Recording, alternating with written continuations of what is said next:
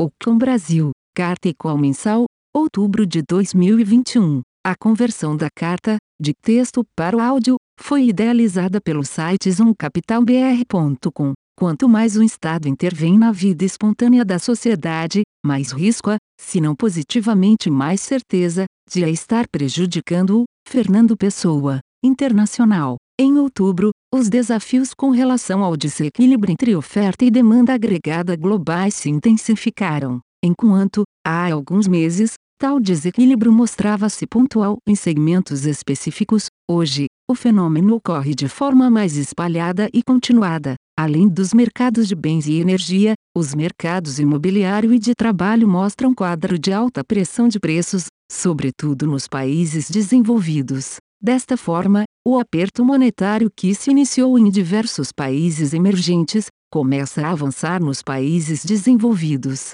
Por último, a China segue em um quadro econômico complexo, com o setor de construção residencial sob pressão, em conjunto com os desafios trazidos pela estratégia de Covid-0. No todo, o cenário de crescimento global segue desafiador.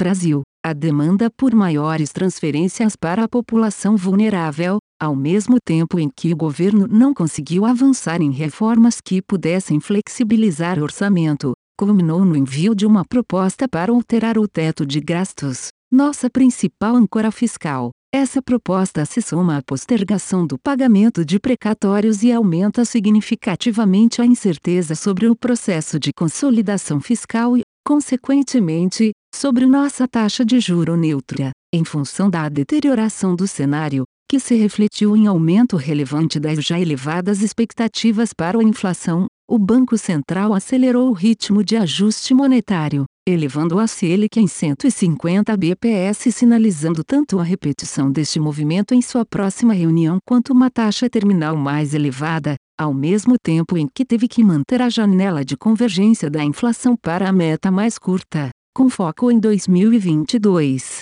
Juros e câmbio. O mês foi marcado por uma importante reprecificação nos mercados de renda fixa global. Os desdobramentos da crise energética e o desarranjo nas cadeias produtivas continuam gerando impactos inflacionários que os investidores passam, cada vez mais, a perceber como persistentes. A proximidade do inverno no hemisfério norte adiciona ainda mais incerteza ao ambiente. Dessa forma, seguimos com posições tomadas em juros nos países desenvolvidos e emergentes no portfólio internacional. No caso do Brasil, esse quadro foi agravado por uma deterioração mais intensa do panorama fiscal. Assim, também seguimos com posições tomadas em juros no portfólio doméstico. No livro de moedas estamos carregando uma posição comprada em dólar contra o real e uma cesta de países emergentes mais vulneráveis ao risco inflacionário global. Bolsa. O Ibovespa caiu 6,7% no mês,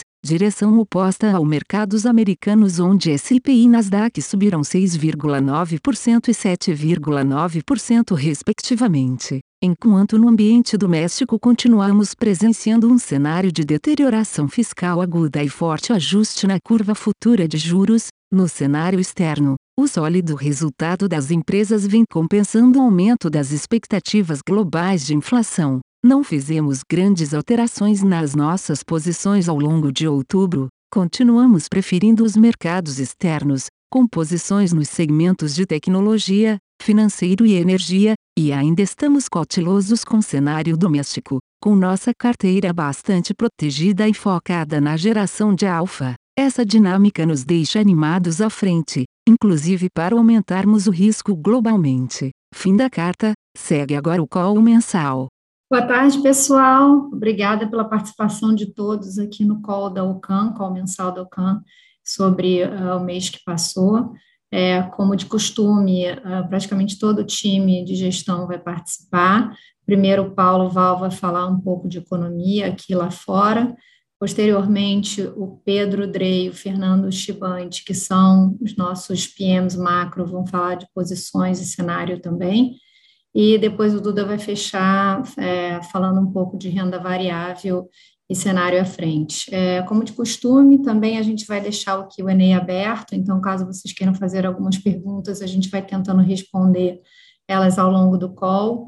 Uh, ao vivo ou então por escrito, tá? Obrigada a todos. Paulo, pode começar. Eu vou começar falando do, desse, é, desse desafio que a gente teve no mês de outubro, que vem sendo agravado, a gente já vem conversando há algum tempo, é, sobre o desequilíbrio de oferta e demanda global. Assim, é uma coisa que já vinha no radar, já vinha sendo comentada. Começou com aqueles, aqueles problemas de suprimento de, de insumos para é, automóveis, chip, de forma geral, e isso tem se intensificado. Acho que tem um lado que tem nessa parte de bens que existiu o argumento que houve um deslocamento da demanda de serviços para a demanda de bens, então isso era transitório, e depois que a pandemia refluísse, nós teríamos uma, uma redução dessa, dessa demanda, um reequilíbrio de oferta e demanda, e aí a, a, a, a situação se normalizaria. Só que agora o que nós estamos vendo é que não só esse desequilíbrio permanece, mas a gente começa a ver alguns indicadores que afetariam justamente essa maior demanda de serviços. E, e tem, um, tem um lado é, de, de preço de trabalho, né, os salários que começam a dar alguns sinais, inclusive no, no, nos países desenvolvidos, que tem chamado a atenção. Quer dizer, é, é uma parte. A inflação começa em bens, é, ela vai para o setor imobiliário também, é, e agora começa a bater nessa parte mesmo de serviços. E tem várias informações setoriais sobre falta de oferta de mão de obra e, e dificuldade de preencher vagas nos países desenvolvidos, especificamente nos Estados Unidos, que, que chamam bastante atenção. É, Bom, esse cenário de inflação global e de maiores pressões, pressões pelo menos mais continuadas, é, tem se refletido em, em apertos é, maiores, em emergentes, é, a gente já tem discutido isso também, mas começa a, a, a se a, a, contaminar também, a, se, a se disseminar em alguns países desenvolvidos. A gente tem alguns bancos centrais desenvolvidos já em processo de aperto. O Fed hoje é, anunciou o início da redução do programa de compras, então é uma página que começa a ser virada.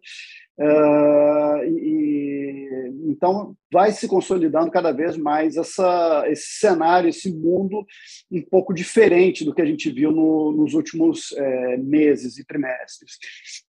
É, nessa parte externa também cabe destacar a China, que Uh, além do, do, de todo aquela, aquele problema do setor imobiliário que a gente já vinha discutindo, é, junto com uma regulação maior também do, do, do Estado na economia, é, a gente tem essa política também que eles têm de, de Covid zero, né, estratégia de Covid zero, é, que também pode causar alguns problemas é, é, momentâneos ali de suprimento, causar alguns gargalos, e é uma coisa também para ser acompanhada.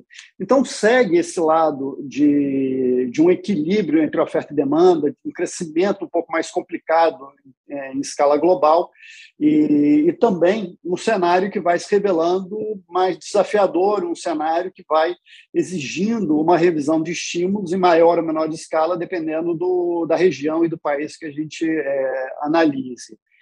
Especificamente no caso do Brasil, que eu acho que é, é, o, é o foco que eu vou abordar agora, nós tivemos um problema adicional, que é a nossa questão fiscal. É, a gente já vem ressaltando nos foros já há bastante tempo a dificuldade, o desafio que é uma consolidação fiscal em algum momento ali do, do final do primeiro semestre teve aquele, aquele PIB maior que ajudou a, a, dar um certo otimismo numa certa janela, mas nós sempre destacamos que o problema era mais o, a dinâmica, né, o filme do que a foto. A foto ficou melhor, mas o desafio continuava muito grande e é o que a gente está vendo agora se materializando. Especificamente, a gente teve o fim do, do programa de auxílio emergencial, é, com desemprego ainda muito alto e uma demanda muito forte para aumentar uma rede de proteção social. Assim, acho que é até é uma demanda bastante, é, bastante justa, é, o, mas o problema não é o, o, o, gasto que se faz, mas de onde o dinheiro sai. E, e a gente teve basicamente uma ausência de qualquer reforma é, maior depois da Previdência, que permitisse uma flexibilidade um pouco maior do orçamento e permitisse fazer o direcionar os, os recursos para esse fim. A consequência é que, bom, como não houve nenhuma reforma, a gente acaba tendo que fazer uma, é, uma contra-reforma no sentido de afrouxar o teto de gastos, que hoje é a nossa principal âncora fiscal. Então, o teto ele foi revisitado, e foi revisitado de uma forma que abre um espaço é, relativamente grande para um projeto é, de auxílio até o final do ano que vem. Esse programa provavelmente se torna permanente depois, mas da forma como ele está proposto agora, ele seria apenas é, temporário. É, é, só que daqui a um ano, daqui a, é, no final do ano que vem, a gente vai voltar à mesma discussão é, de como tornar esse programa permanente. Então, é, eu acho que até mais do que é, a mensagem do afrouxamento do teto com essa revisão e com a postergação dos, dos precatórios, essas duas medidas elas abrem cerca de 100 é, bilhões no orçamento do ano que vem, é mais a mensagem também que a cada dificuldade de se cumprir o teto, nós temos a possibilidade de passar uma nova emenda constitucional com uma nova reavaliação, abrindo um novo espaço. Então, enfraquece muito o nosso, é, o nosso arcabouço fiscal, passa uma mensagem de maior incerteza em relação à, à consolidação fiscal, isso está refletido nos preços hoje, é, e tem duas consequências práticas. A primeira delas é que o estabelecimento de um, de um teto de gastos e, e de uma previsibilidade sobre a geração é, de, de, resultados fiscais, ela ajudou a trazer a taxa de juros é, neutra para baixo. A percepção é, dos agentes é muito clara nesse sentido. A reversão desse movimento ela tende a ter um impacto de alta em cima dessa taxa neutra. Quer dizer, a mesma taxa de juros ela é, é mais estimulativa. É, esse é o primeiro ponto. A segunda questão é que nós sabemos que dificuldades fiscais tendem a se traduzir em mais inflação. Se a gente olhar o nosso histórico, isso é bastante claro, sempre nos momentos que a gente teve questionamentos muito fortes em cima de, de dinâmica fiscal, a gente teve inflação alta. É, isso não está sendo diferente agora. Eu acho que logo depois que a gente é, teve esse movimento, a gente viu uma deterioração nas expectativas de inflação, aí a gente pode olhar tanto pelo Focus quanto pelas inflações implícitas, os dois indicadores foram para cima. Uh, e, e, sem dúvida nenhuma, isso muda também a, a questão de condução de, de política é, monetária, já que a política, a política fiscal é mais frouxa e a incerteza fiscal é maior, a soma dessas duas coisas implica a necessidade de uma atuação mais forte, mais incisiva do Banco Central. E é o que acabamos vendo nessa última reunião do Copom. O Banco Central acelerou a elevação da taxa Selic, foi para 150 pontos. Mais do que isso, o Banco Central também é, sinaliza que vai precisar de uma taxa terminal, uma taxa final da taxa Selic maior, e ele vai precisar avançar numa taxa é, mais restritiva, e, é, e ele precisa é, manter um horizonte de convergência relativamente curto. Então, ele permanece falando de 2022 como foco é, da atuação dele. Quer dizer, é, essa seria uma janela que ele já normalmente já daria peso igual para 2022 e 2023. E na ata que foi divulgada hoje, ele é muito incisivo na questão de, bom, a gente precisa atingir a meta em 2022. Isso não é, é nossa expectativa. Nossa expectativa hoje é de uma inflação de 4,7% para o ano que vem, uma inflação mais alta, mais próxima do teto da meta, mas é, é, é até em função é, da, da, necessidade de, de, de, tentar manter uma, uma, alguma estabilidade na, na, no horizonte de projeção e evitar uma deterioração adicional, é, o Banco Central tem realmente que recorrer a esse discurso e principalmente a uma atuação mais forte, mais clara, que não dê muita margem é, à dúvida do comprometimento dele com uma trajetória descendente de juros. Lógico que isso vai depender muito do, do, da dinâmica fiscal dos próximos meses, do que vai ter de novas medidas, do tamanho do, das, das, é, dos estímulos que vão ser dados. Uh, isso tudo é uma coisa que vai se desenrolar é, até o orçamento, até a definição do orçamento em dezembro desse ano, mas que é um jogo que está começando a ser jogado agora com a votação da PEC dos precatórios, que deve acontecer é, provavelmente hoje ou amanhã, é, e aí a gente consegue ter uma leitura um pouco mais clara dos próximos passos. Acho que, tendo isso é, como cenário é, de pano de fundo, eu passo para o Pedro para é, dar sequência. Bom, boa tarde a todos. Obrigado pela presença aqui no call. Obrigado, Paulo, pela introdução. É, acho que está bem completo. É, esse, esse cenário internacional que o Paulo delineou agora, onde a gente está vivendo é, as consequências desse descompasso entre oferta e demanda, os impactos da inflação, né, e, e a consequente reação dos bancos centrais, é, causou um movimento muito forte nos mercados aqui de juros de maneira global.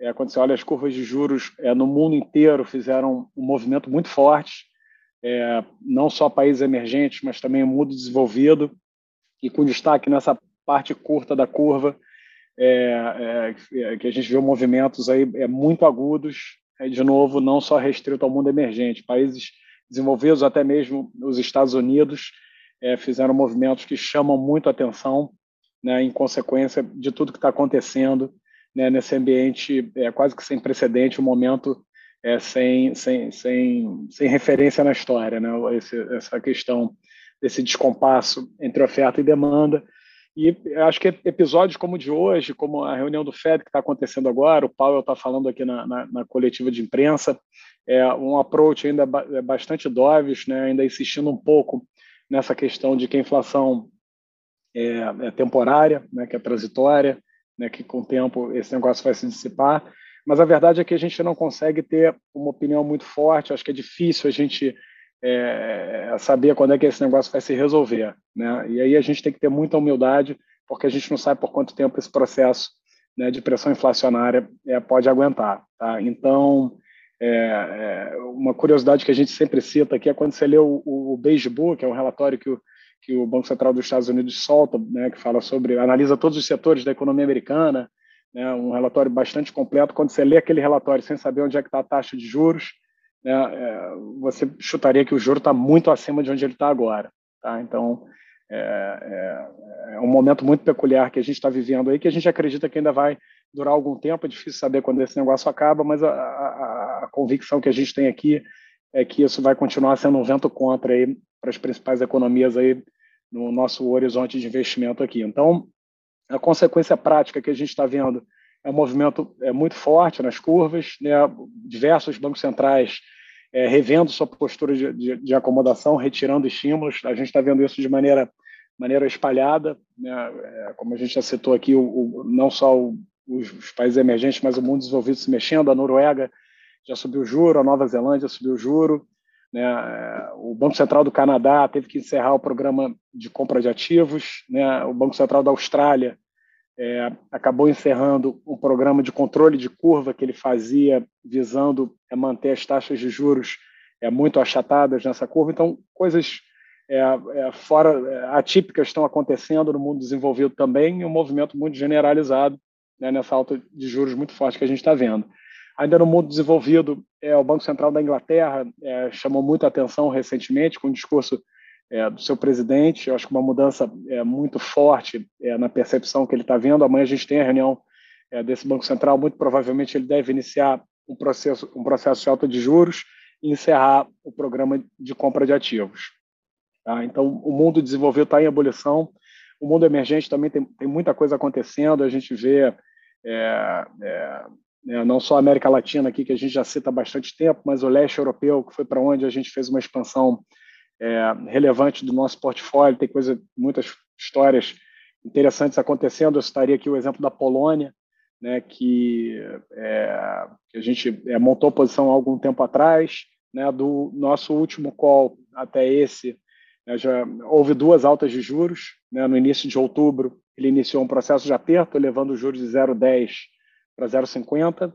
Hoje, mais uma surpresa altista, né, com o Banco Central da Polônia fazendo uma elevação de 75 vezes é, no juro, levando o juro para 1,25. O juro muito baixo ainda, né? o mercado é, precifica uma taxa terminal próximo de 3, né? num país onde a inflação esse ano roda perto de 5, ano que vem ainda acelera para 6, provavelmente, 2023 ainda não converge.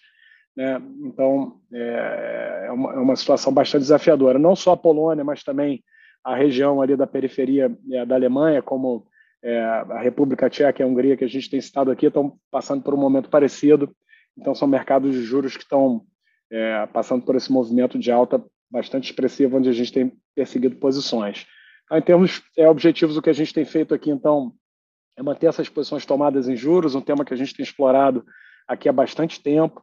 É, a gente tem buscado oportunidades tanto nos países desenvolvidos quanto nos emergentes. Tá? É, nos emergentes, como eu já citei aqui, esse caso de leste europeu, que a gente fez uma expansão um pouco mais recente. Né? Tem o, o, tema de América Latina aqui também é muito fértil nesse tema de alta de juros, que continua muito forte. A gente taticamente fez algumas reduções por conta do movimento né, no mês de outubro, que foi muito forte de alta de juros.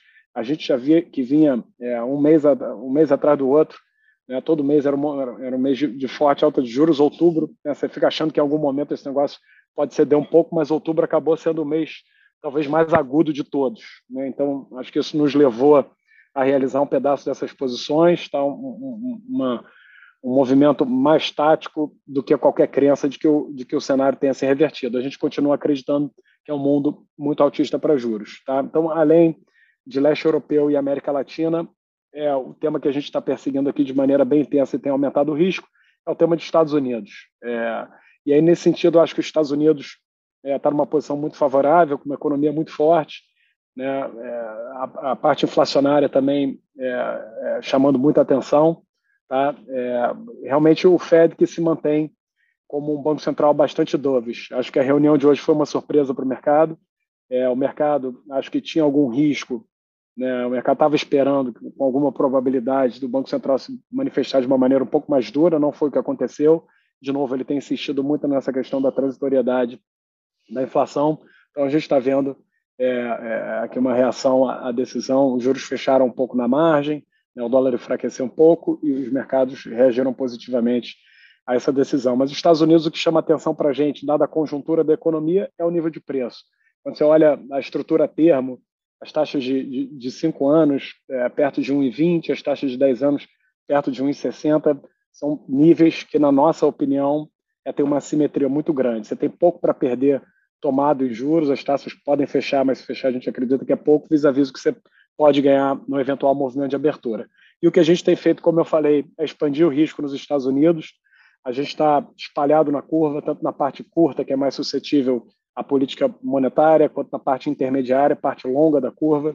A gente recentemente é, montou posições tomadas também no, no juro real, que é, uma, é, um, é um ativo que chama muito a nossa atenção de novo, dada a conjuntura da economia americana, a gente vê aqui a taxa de juro real é, fazendo mínimas e a gente acha que não conversa muito com o cenário né, onde você vai ter um Banco Central que vai precisar retirar os estímulos em breve. Além disso, a gente tem mantido a posição em opções, então a gente está tentando é, é, cobrir toda a curva é, de juros americana, tanto na parte nominal quanto na parte real, com posições tomadas. Tá? A gente acredita que esse ambiente internacional altista para juros, a despeito do movimento forte que já aconteceu, é, vai continuar em tendência de alta. Tá falando de Brasil, acho que o Paulo citou aí os itens é, mais importantes, acho que essa deterioração fiscal é o grande tema, é o, é o driver de preço, né, é o que tem conduzido essa deterioração dos ativos é, domésticos. O mercado de juros aqui passou por uma, uma reprecificação brutal, né, é, as coisas aconteceram muito rápido, mas o mercado leu essa discussão, essa questão do teto de gastos como um evento um pouco mais agudo, que a gente concorda. A gente vem há muito tempo aqui dizendo que a gente está passando por uma mudança de um regime fiscal, onde você vai ter um, uma política fiscal mais frouxa, isso necessariamente é, se reflete no monetário mais apertado. Então, o mercado está passando por essa reprecificação. A gente mal começou a falar aqui de Selic de dois dígitos, hoje a parte curta da curva já precifica uma Selic é, é, de quase 14%, então foi um movimento né, muito rápido, é, uma deterioração enorme quando você olha as implícitas é, através da curva de NTNBs. A gente passou por uma desancoragem muito forte. Hoje a curva, grosso modo, tem uma inflação implícita de 6,5, né, sendo que as nossas metas de inflação vão convergir para 3 é, no tempo. Então, é um nível de desancoragem é, sem precedente, né? talvez só nos momentos mais desafiadores lá da nossa história a gente passou por isso. Então o BC deveria estar muito preocupado mesmo, acho que ele está. Né? Aos poucos ele vai se ajustando. A gente é, tem uma visão que isso poderia ter acontecido de maneira muito mais rápida, mas é, não foi esse caminho que o Banco Central escolheu. Então, a resultante disso é uma Selic terminal mais alta, como a gente acredita né, que vai acabar acontecendo. Então, a gente continua mantendo é, posições tomadas aqui no Brasil também. A gente acha que a curva de juros, apesar de ter feito um movimento muito forte, quando você olha essa parte intermediária, a parte mais longa, negociando perto de 12%, na nossa visão, é um nível é muito comportado, que não reflete é, todos os riscos que a gente tem pela frente. Nessa parte fiscal, apesar da PEC, se a PEC for aprovada como está, a, a, a, janela para mais afrouxamento ainda está aberta, é, os riscos inflacionários são enormes, a inflação esse ano vai ser perto de 10, a inflação ano que vem, como o Paulo falou, é perto de 5, podendo ser um, um pouco mais alto, né? você tem eleições é, extremamente desafiadoras, então é, a gente considera que esse nível de 12% de juros ainda não reflete nossos riscos aqui, então a gente continua acreditando que o mercado tem mais é, chance de abrir né, do que de fechar a taxa. Então a gente está mantendo essas posições tomadas. Do portfólio de juros, acho que é isso. Eu vou passar para o Chibante aqui para falar da parte de moedas. Bom, falando aqui da parte de moedas, é, eu diria que o mês de outubro foi um mês mais neutro para o dólar, né, se você comparar com o mês de setembro, que foi um mês super é, é, de dólar super forte de uma maneira geral.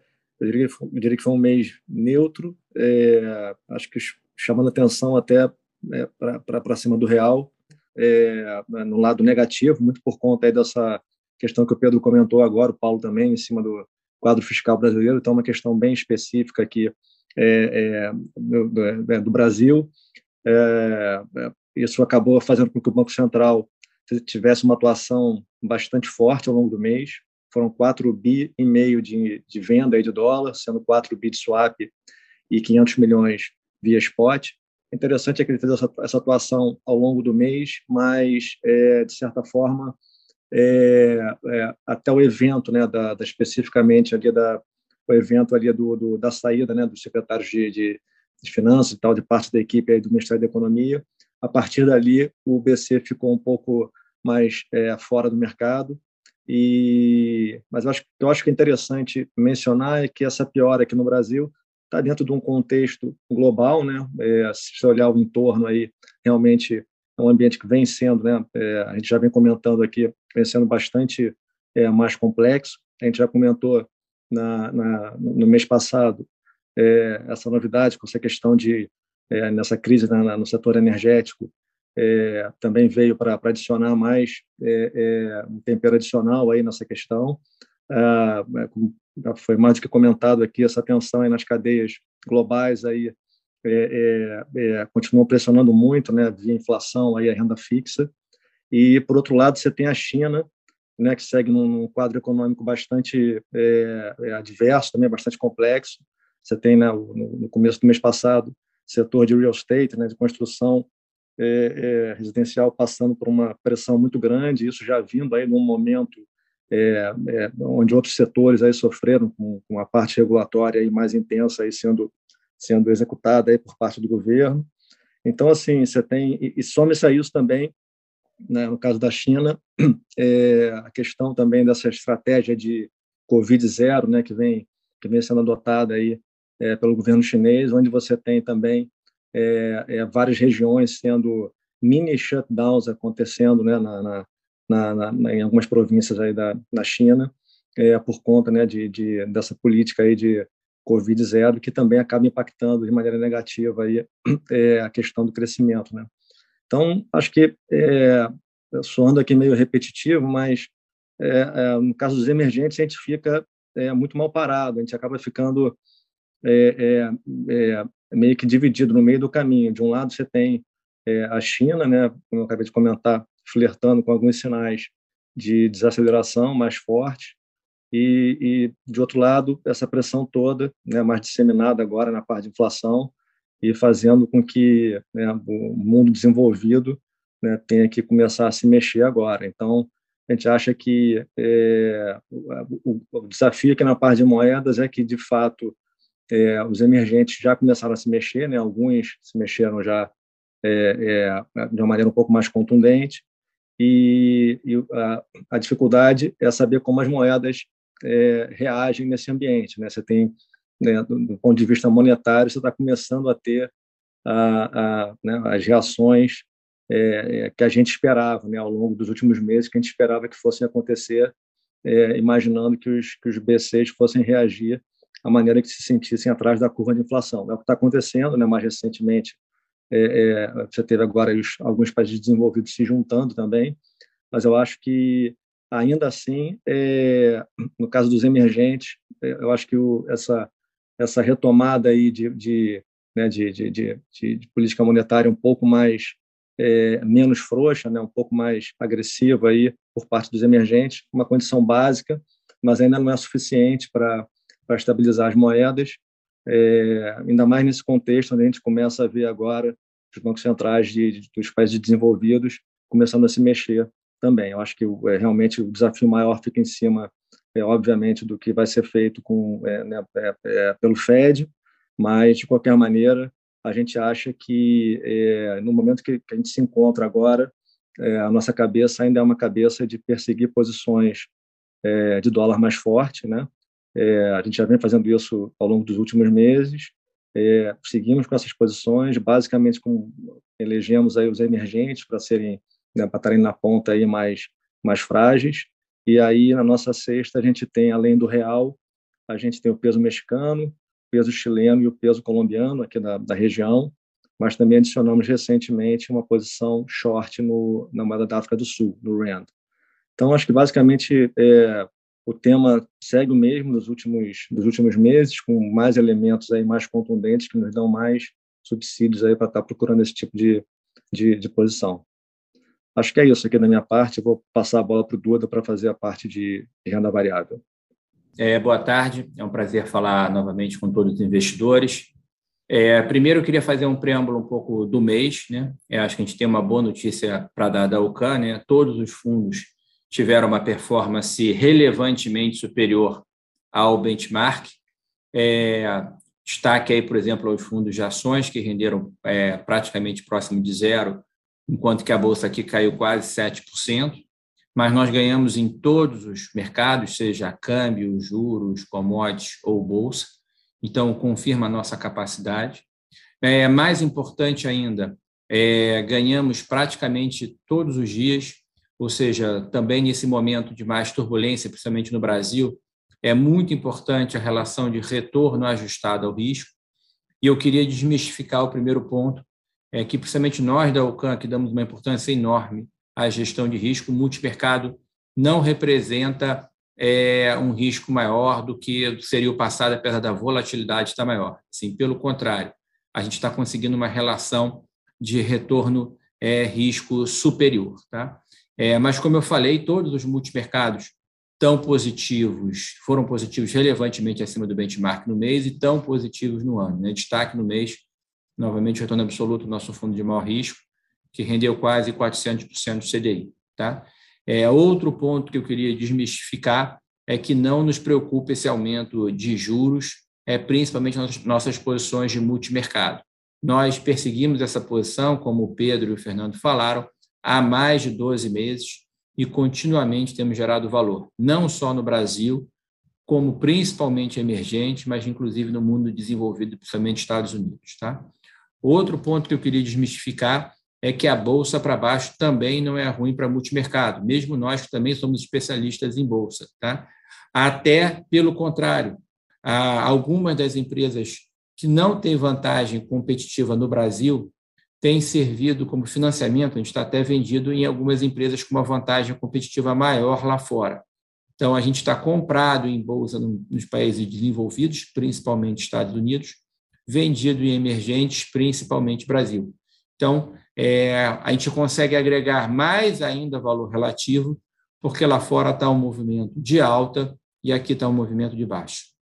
Bom, começando um pouco para o cenário externo, o que a gente fez e o que nós estamos olhando para frente. A gente expandiu o risco é, na parte é, externa, principalmente ligado a empresas de tecnologia, é, empresas, algumas empresas líderes que estão muito bem encaixadas com o valuation é, é razoável, como Google, como Netflix, é que a gente acha que tem vantagens competitivas nos ambientes em que em que estão em que estão inseridas e estão com um crescimento muito superior aos concorrentes, tá? Então é, a gente continua perseguindo essas empresas de tecnologia.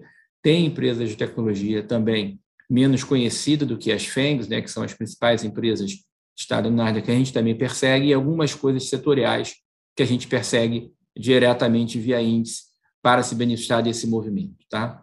O outro ponto que a gente persegue fortemente é o setor financeiro, é, com uma vantagem competitiva em gestão, com uma capacidade competitiva em tecnologia, principalmente plataformas, e que também se beneficiando desse ambiente extremamente aquecido para negócios de trading, de fusões e aquisições, como uma posição que a gente persegue há bastante tempo de Goldman Sachs. Então, outro ponto que eu queria reforçar é a crise é no Brasil que estamos conseguindo criar nossa própria pandemia. Lá fora, o ambiente continua muito favorável para risco. É, hoje, quando nós falamos do Fed, novamente se mostrou cauteloso nas altas de juros. Então, o mercado, mais uma vez, está impulsionado, até com juros reais negativos, a risco. A arte é você saber ter proteções e procurar empresas efetivamente que ganham, mesmo se esse cenário é, tiver uma pequena reversão. Tá? É, também estamos animados com alguma recuperação de alguns setores, em setores mais tradicionais dos Estados Unidos, é, particularmente saúde e principalmente também em commodities ligado ainda a energias alternativas e ao próprio energia em si como óleo, tá? que a gente persegue na própria commodity, mas também a gente gosta de algumas empresas majors como a Exxon lá fora, e é um tema também que a gente explode aqui para o Brasil, que é todos os temas globais a gente é, explode para o Brasil, a gente só carrega setores aqui que tenham uma vantagem competitiva setorial também globalmente. Tá? Outro setor que a gente persegue é o alumínio. Então, é, globalmente, a gente tem conseguido expandir o risco, tem conseguido encontrar posições é, é, favoráveis, mas sempre também fazendo algum tipo de proteção. Tá? Hoje, na nossa carteira de ações, a gente tem é, trabalhado no multimercados com 50% de ações. A boa notícia é que nas, nos fundos de ações, apesar de toda essa aversão ao risco no Brasil, a gente tem conseguido botar o dinheiro para trabalhar, estamos é, 100% investidos, tá? mas primordialmente procurando risco fora do Brasil. Bom, passando aqui para Brasil, é, como é, o Pedro, o Paulo e o Fernando Tibante comentaram, a situação continua bastante complicada para mercados é, emergentes e, particularmente, o Brasil, que teve a novidade é, praticamente do oficial, né? apesar que já estava oficioso em várias outras atitudes, é, extrapolação do teto aqui no Brasil, que gerou os ativos a outro nível de patamar, mas ainda não a níveis de patamares de crise aguda. Então, infelizmente, a gente continua acelerando é, em relação é, em direção ao muro. Hoje também saiu a ata do cupom, que pelo menos expressa uma visão mais rockish, ou seja, uma visão mais dura, mas a gente não conseguiu ainda monetariamente segurar a inflação. Em termos fiscais, a gente acredita que a gente continua erroneamente num processo de expansão e sem perspectivas de ações para estabilizar a nossa dívida. Tá? Então, dito isso, a situação é, fica frágil, como eu falei, a gente tem até algumas posições vendidas, é, porque tem outras empresas lá fora que eu acho que estão numa condição é, geográfica, né, sem um problema é, é, de soberano que o Brasil está tá impondo às empresas brasileiras e, e, sem a vantagem competitiva de algumas empresas aqui. O tema de tecnologia, que é o tema de, de empresas mais exponenciais, como a gente exige na nossa filosofia, né, pelo menos crescimento maior que 15%, no Brasil tem um fator é, adicional. Né? É um setor um pouco menos representativo, apesar de ter algumas empresas, principalmente financeiras, que a gente gosta bastante, é, mas teve IPOs de várias empresas agora com múltiplos até superiores a seus pares lá fora, que nos preocupam muito, que são, é, inclusive, é, empresas sem uma vantagem é, é, é, competitiva, como lá fora, e ainda por cima mais caras. Então, a gente está bastante mais cauteloso no sistema, no, no, setor de tecnologia aqui, e a gente acha muito mais, de novo, como o Ocan quer dizer, simples e essencial investir nessas empresas fora do Brasil. Tá? É, o setor que a gente é, é, gosta ainda um pouco mais são as plataformas de investimento, mas a gente também procurou expandir no setor financeiro aqui no Brasil algumas empresas que não são afetadas por uma alta de juros mais expressivas ou até tem algumas que se beneficiam. Tá? Dada a deterioração macro, a gente tem procurado empresas com uma vantagem competitiva global, de preferência com uma presença externa, é, que também se beneficiam desse câmbio mais desvalorizado que a gente acha que vai continuar aqui no Brasil. Tá? O último tema que o Brasil tem uma vantagem competitiva é o tema de commodities. A gente, como lá fora, a gente tem perseguido é, empresas de óleo aqui dentro. É, eu acho que a gente vai continuar com esse movimento, é, dado a escassez de energia global que a gente está vendo. É, e é, mas, assim, é um tema bastante específico. A gente viu é, uma, uma reversão um pouco expectativa de crescimento da China, mais medidas para conter, principalmente produção de aço. Então, a gente está vendo uma correção muito forte do minério de ferro, que a gente até se beneficiou aqui é, no Brasil, mas sem dúvida, quando você fala em mineração, siderurgia, por exemplo, isso também não favorece a bolsa aqui, porque teve uma reversão é, em relação à China. E continuamos muito cautelosos nas empresas que sofrem mais com o cenário de juros, porque ainda mais com o ambiente de baixo crescimento, também as revisões não só têm sido para cima nos juros, como têm sido para baixo no crescimento, é, vão ser bem preocupantes para o ano que vem. Então, a gente também continua cauteloso principalmente em relação a consumo ou ligado a consumo, construção aqui no Brasil. Então, é, queria passar essa boa é, mensagem para vocês. A gente acredita que estamos entendendo o cenário, estamos conseguindo expandir o risco e gerar resultados relevantes, principalmente no retorno ajustado ao risco. E essa é a, a especialidade, eu diria, da OCAN, que é procurar esse alfa, esse retorno ajustado ao risco, principalmente em momentos de deterioração macro. Nós temos uma tecnologia, inclusive, é, quantitativa e até de inteligência artificial, para entregarmos é, é, resultados não correlacionados com a indústria e resultados bons mesmo no ambiente é, desafiador. Mas sempre eu queria tranquilizar a todos vocês também que a gestão de risco está fortemente sendo implementada aqui e estamos preparados para qualquer reversão do mercado. É, muito obrigado a todos. Eu passo novamente a palavra para a Isabel, para ela colocar se tem alguma pergunta. É, duas perguntas já foram respondidas por escrito, Duda, mas tem uma que eu acho até que você já respondeu em parte, mas talvez você queira complementar. Eu vou tentar resumir ela, uma pergunta do Eduardo, tá? É, ele pergunta qual o potencial a votação de PEC dos precatórios pode trazer um alívio para a Bolsa. É, e basicamente, o que, que essa deterioração macro, somada às incertezas adicionais com relação à eleição e, e o populismo no Brasil, o que, que o fundo ele tem feito para se proteger e para se preparar para essas turbulências e quanto tem alocado no Brasil versus ações nos Estados Unidos? Tá ótimo. Bom, como o Paulo, né, nosso economista, comentou já, né, a PEC dos precatórios né, é essa explosão oficial um pouco do teto, é, ela é uma decisão ruim, mas talvez tenha uma decisão é muito ruim ainda de ser feita de, do, do teto ser estourado não pelo um limite, né, pelo, pela PEC dos precatórios, é, por novamente uma ajuda emergencial que você não vai saber ainda mais qual é o limite para esse momento. Né? Eu acredito que no ano que vem, se conceitualmente as preferências reveladas continuarem de expansão, a gente vai continuar é, expandindo é, estourando o teto de outras formas. Tá? Então, a PEC, eu não acho que é uma notícia boa, não, não é uma notícia tão ruim quanto você é, continuar com ajudas emergenciais. Tá? É, bom, do outro ponto é sobre volatilidade, como é que a gente tem feito de proteção. Né? Nós, na UCAN, a gente é, tem uma preocupação de ter uma proteção dinâmica a cada dia, e não apenas para cenários que a gente chama de cauda larga, ou seja, de uma extrapolação bastante forte. Né? A gente foi bem no mês que teve um movimento mais agudo, mesmo a níveis que as pessoas consideravam a preços mais torcidos, justamente porque a gente é, sempre tem essas proteções é, dinâmicas. É, a gente continua fazendo, então, diria que no Brasil a gente protege, é, tem várias é, posições vendidas individuais, como eu citei, mas preponderantemente o que a gente chama de um índice otimizado, a gente vende o índice Bovespa é, e neutraliza o que a gente não quer estar vendido. Tá? É, lá fora, a gente tem proteções, é, principalmente é, migrando para ativos extremamente líquidos, como o próprio S&P é, e o Nasdaq. Tá? Então, é, essas proteções a gente prefere fazer isso de forma é, dinâmica.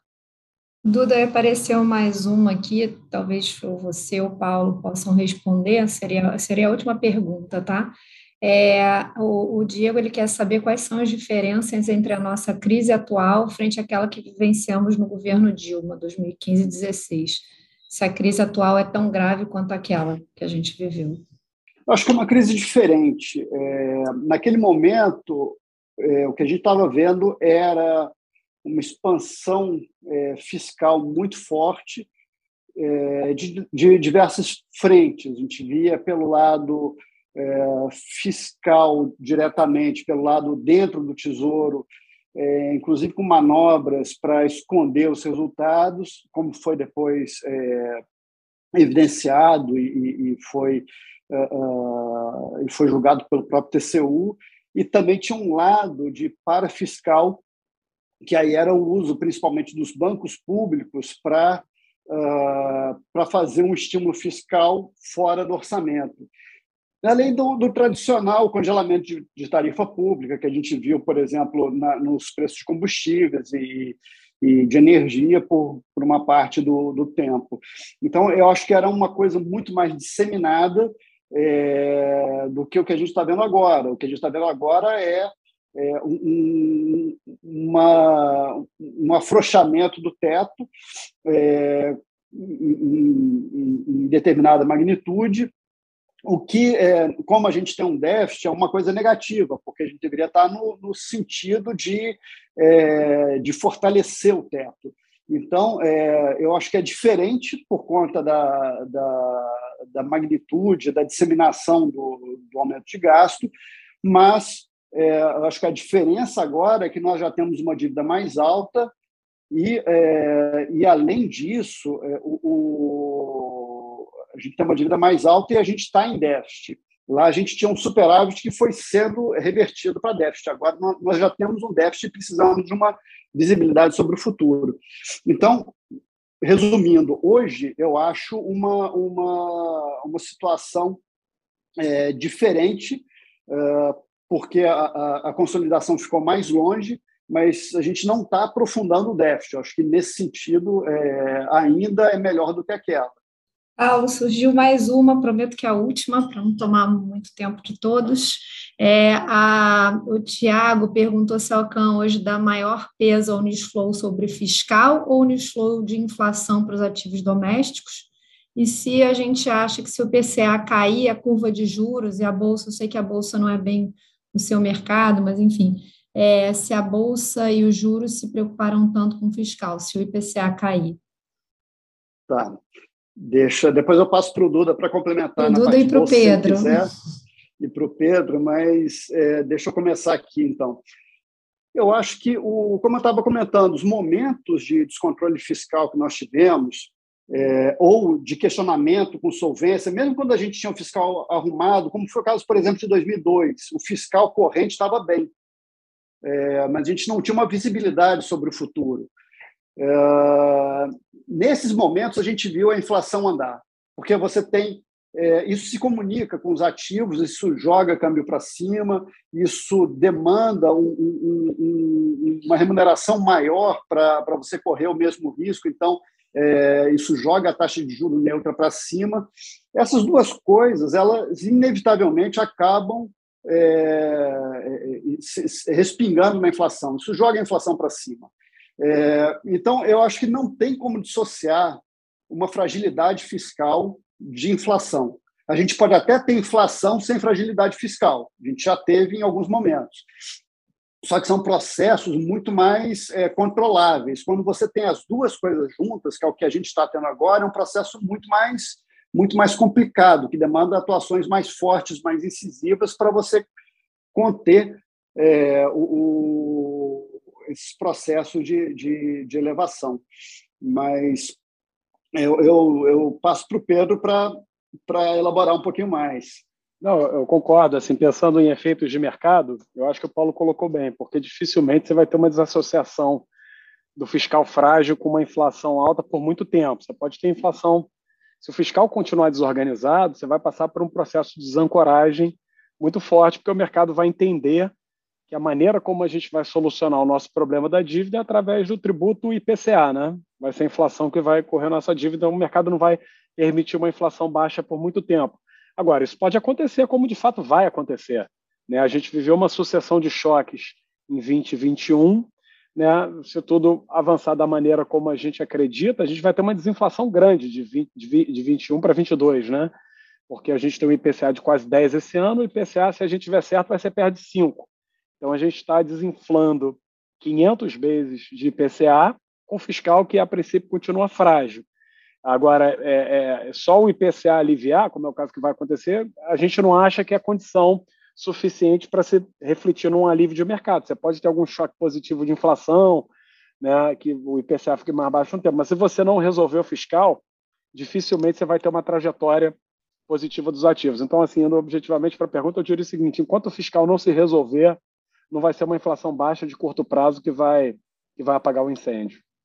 Faria só esse ponto aí. É, o Pedro já respondeu é, em relação ao fiscal é dominante sobre o monetário, até porque os juros estão sendo afetados pelo fiscal, né? É, e aí o mesmo vale para a bolsa, né? A bolsa, na verdade, está pesada, está né? Tá, tá em queda porque continuamente é, os analistas estão revisando uma taxa de desconto maior é, os seus ativos, ou até porque tem uma percepção é, de que, ah, com juros logo no Brasil a 14%, né, é, você tem um fluxo natural de quem talvez não quer fazer tanta conta, por isso que eu fui tão explícito como eu. É, é os multimercados podem, inclusive, se beneficiar desse, desse cenário, né, é, que eu acho como a gente tem fazendo, até porque, só queria também deixar bem claro, né, é uma, existe uma simetria muito grande da reversão em relação ao cenário. Acho que ninguém está otimista no Brasil atualmente. Só a gente acha muito improvável isso. De novo, as preferências estão reveladas, as preferências são, inclusive, ligadas à eleição do ano que vem, de expandir o fiscal para ter mais assistência social. Isso acho que é inexorável. E eu acho que, dadas as dificuldades, isso vai ser ainda mais forte é, para o ano que vem. Então, nós estamos procurando um atalho e a gente vai demorar chegar mais vai demorar mais tempo para a gente chegar é, onde a gente gostaria de chegar. Então, a gente está. É, o pior, né, apesar de que compararam com outra crise, que existem diferenças, mas a gente está fazendo velhos erros, né? nem fazendo erro novo. Né? Então, assim, é muito difícil, porque a gente já sabe onde vai dar esses erros antigos. Ok, Duda, é, eu acho que agora a gente não tem mais perguntas, então, se você quiser fazer as, as palavras finais, uh, pode, por favor. Ah, não, mais uma vez agradecer a todos pela confiança na UCAM, mais uma vez reenfatizar como nós estamos focados em relação a isso, aos resultados, mais uma vez como é que nessa parte internacional nós cada vez estamos com uma vantagem competitiva maior, nós fizemos mais contratações nessa parte quantitativa internacional, a gente tem concentrado é, há muito tempo mais de 50% do risco fora do Brasil, recentemente tem sido muito dominante, 80%. Então, essa também é mais uma vantagem é, dos multimercados agora com essa, com essa vantagem competitiva que a Alcan tem, que você faz uma diversificação externa, mas continua com o benchmark que todos têm aqui em relação ao CDI, ou seja, sobre uma perspectiva do investidor brasileiro. Então, a gente também está bem focado nisso e isso tem conseguido uma performance superior e, principalmente, novamente, não correlacionada com os outros fundos, que também é um ativo é, derivado muito importante. Ah, gostaríamos de agradecer mais uma vez a presença de todos, esperamos uh, todos no, no mês que vem novamente. Obrigada, boa tarde, pessoal. Obrigado a todos aí, boa tarde. Obrigado, Obrigado boa tarde.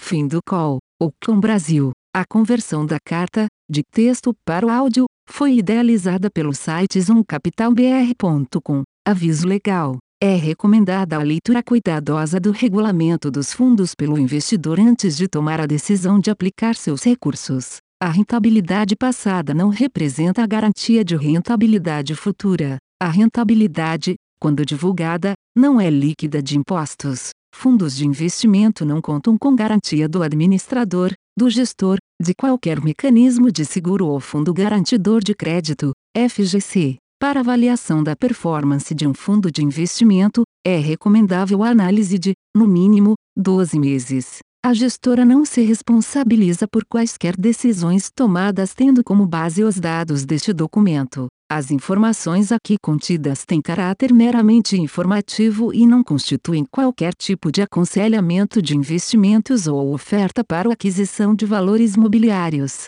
Os investimentos em fundos de investimento e demais valores mobiliários apresentam riscos para o investidor.